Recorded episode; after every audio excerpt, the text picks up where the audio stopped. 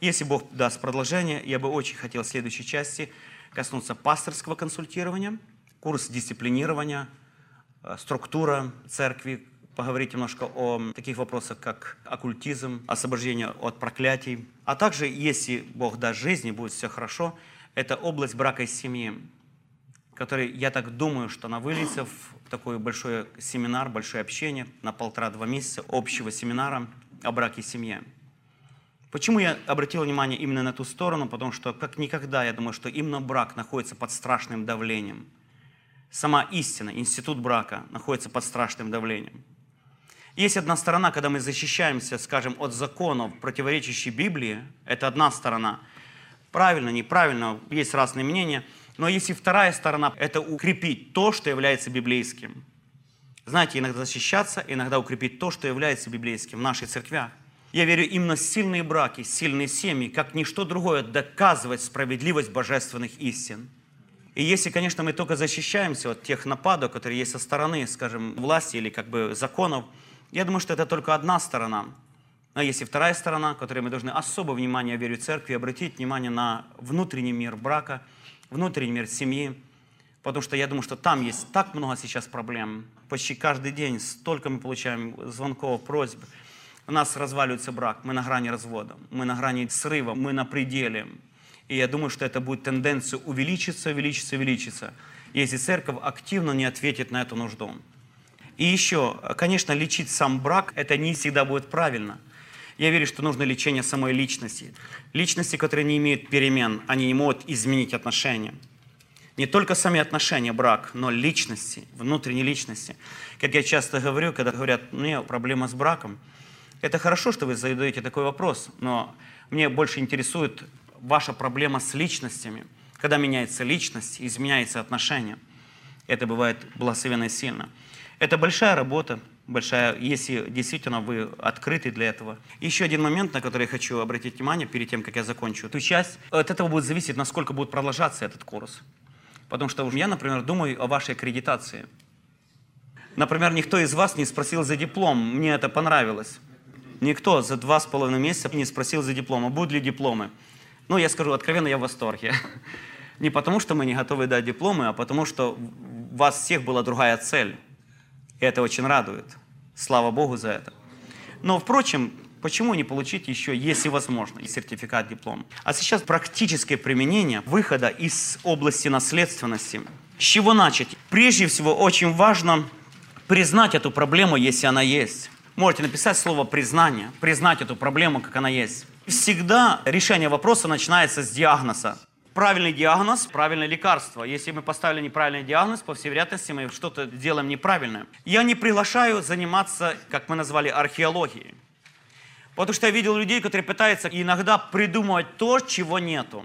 Можете повторить эту мысль, придумать то, чего нету. Иногда спрашивают, ну хорошо, а многие вещи мы не можем понять. Мы видим только результаты. Таких случаях я опираюсь на место из Библии, что Бог делает несравненно больше, о чем мы просим и о чем помышляем. Бог употребляет служителей, чтобы помочь человеку. Многие вещи показывают человек, и Бог сотрудничает с человеком в решении его проблем. Но некоторые вещи Бог решает сам, потому что человек просто не сможет понять, в частности, в области наследственности, почему с ним то или другое происходит. Мы ограничены в области знаний причины проблемы. Некоторые вещи мы можем понять путем исследования – Помните, я вам приводил несколько примеров в прошлый раз, когда мы видим это наглядно, закономерность, которая происходит с каким-то родом. Некоторые вещи открывает нам Дух Святой через откровение. Тогда мы можем просто доверяться Духу Божьему. Итак, первое признание проблемы. Вторая часть, я на это особо хочу обратить внимание, это прощение людей, через которых к нам в жизнь пришло разрушение. Многие люди говорят, родители были в проблеме, потому это мне досталось. И чем они больше агрессивны против предыдущего поколения, тем больше они попадают в проблему. В таких случаях я особо обращаю внимание, чтобы они могли простить этих людей. Возможно, бабушку, там, дедушку или родителей. Иногда говорят, правда, я не виновен в этом, и чувство, что это несправедливо, заставляет людей чувствовать себя агрессивными или жертвами. Потому помните, в прошлый раз я вам говорил, я лично очень хочу быть осторожным в публичных лекциях на тему наследственности. Знаете, еще один момент такой. Сейчас современное мышление такое, знаете, что все жертвы. Если неправильное поведение, это значит трудное детство, недостаточно внимания и так дальше. Может быть, это отчасти и правда. Но я хочу сказать, что, помните, мы говорили, понять причину – это не оправдать. Если можно, давайте повторим эту фразу, она ключевая. Понять причину – это что? Не оправдать человека, а просто понять выход. И тогда мы говорим, да, действительно, у человека была проблема в детстве, и она отразилась на ее поведении. Это дает понимание, но не оправдание. Понимание, но не оправдание. Вот поговорите сейчас с современной молодежью, сколько их настраивает. Ты не виновен, потому что родители в проблеме, церковь в проблеме, не духовные братья, то законники, то еще что-то, все виновны, кроме него. Я знаю, что мы несем персональную ответственность за свое поведение. Я повторю, мы несем персональную ответственность за свое поведение. И понять причину – это понять выход, но не оправдать. Понять выход, но не оправдать.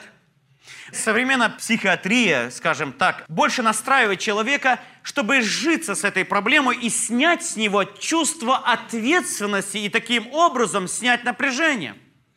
Практически все вокруг виновны, кроме него. Возможно, это причина трудное детство.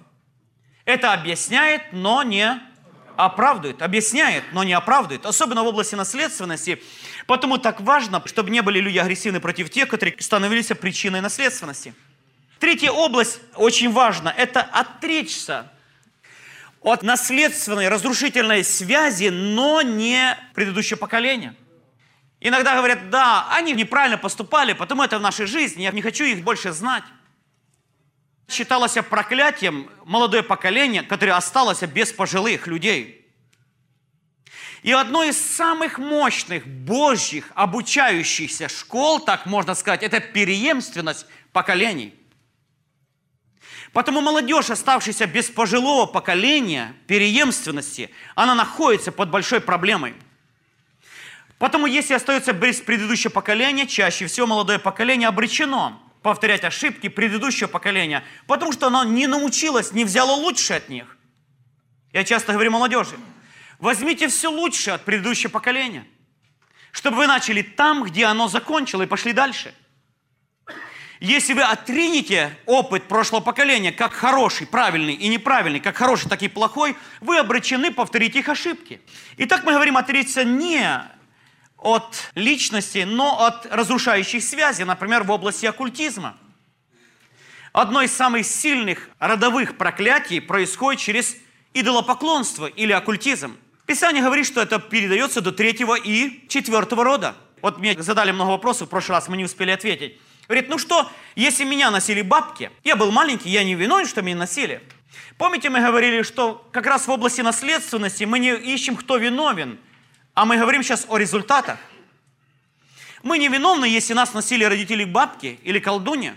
Этот человек, который носили, несет на себе результаты этого греха родителей.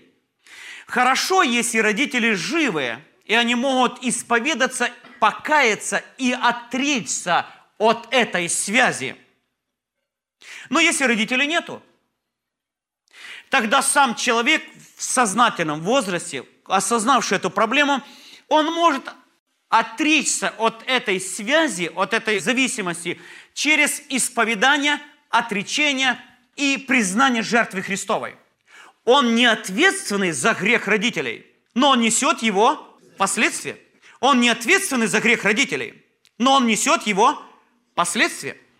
Я опять хочу, чтобы мы были осторожны, не занимались археологией. Но есть вещи настолько явные, внешне явные, что это то, что нужно сделать. Итак, первое, мы говорим признание. Второе, прощение. Третье, отречение. Четвертое, это посвящение. Очень важно, когда мы посвящаем ту область, которая находилась под влиянием или контроля наследственности или даже проклятий, было посвящено Богу. Помните, есть такой духовный закон, который открыл Иисус Христос. Когда нечистый дух выходит, он ходит по бесводным местам, ища покоя. Потом что еще он сделает? Он возвращается. Конечно, там говорится о изгнании. Но я верю, что тот же принцип может работать в других областях. Например, области, которая подвержена проклятию через действие оккультизма.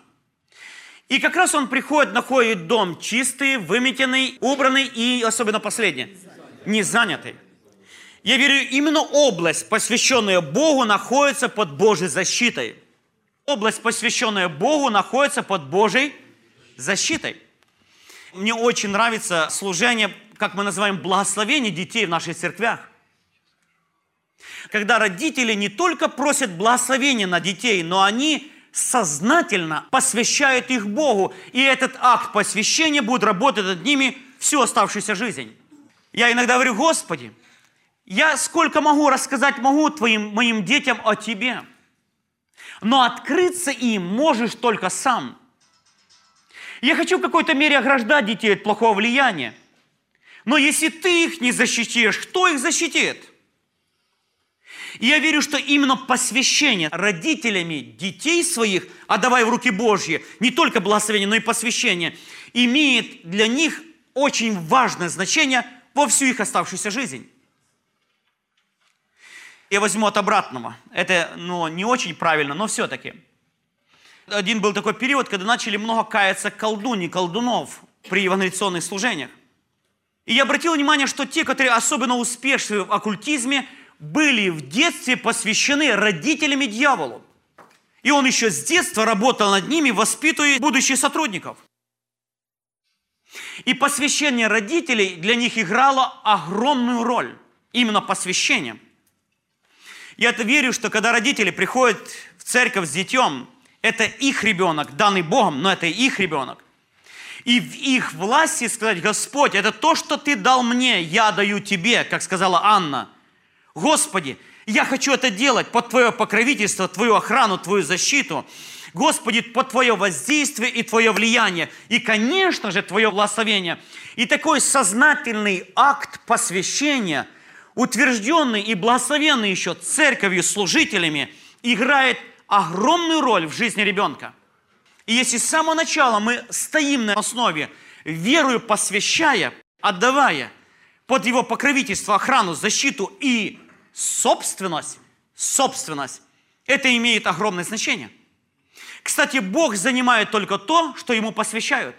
Ему нужно, чтобы были посвящены сосуды, чтобы Он их взял и осветил. Нужно было посвященная земля или посвященный скот, чтобы стал его собственностью. И это было право и действие самого человека. Иногда вот люди приглашали, говорили, знаете, мы купили дом, мы вошли в квартиру, и мы чувствуем, что она наполнена просто вот злобной такой силой, духами. Потому что предыдущий хозяин был оккультист. Знаете, интересный такой момент. С этого момента вы хозяин этой территории. И по вашему согласию мы, как служители, можем помолиться, посвящая эту область Богу. И когда человек соглашается, уже будучи хозяином, скажем, вот этой квартиры, посвящая, чтобы Бог благословил и занял эту территорию, только с такого согласия хозяина служитель может со смелостью молиться не только с властью, но и на законном основании. На законном основании. Бог считается с волей человека. И он занимает то, что ему посвящают. И еще один момент. Между нами и прошлым должен стоять крест Христов. Это сила нашей свободы, сила, разрушающей проклятие и связи с наследственностью. Я имею в виду наследственности, э, разрушающие проклятия предыдущего поколения. И последнее, это просто как совет. Многие люди приходят довольно агрессивные против предыдущего поколения, потому что многие вещи уже нельзя изменить или восстановить. Таких случаях нужно еще показать, что доброе передалось или пришло в их жизнь от предыдущего поколения. Всегда есть доброе. Никогда не забуду, как пришла одна женщина и начала говорить, у меня ужасный муж, он поступает ужасно минут 15, она говорила много ужасного о своем муже. Когда закончила, она ну, выдохлась, все высказала. Мне понравилось, как один из братьев сказал, знаете, сестра, я вам не верю. Как не верите? Я не вру. И он добавил с улыбкой. Я, говорит, не верю, что вы такая мудрая и красивая женщина могла выйти замуж за такого монстра.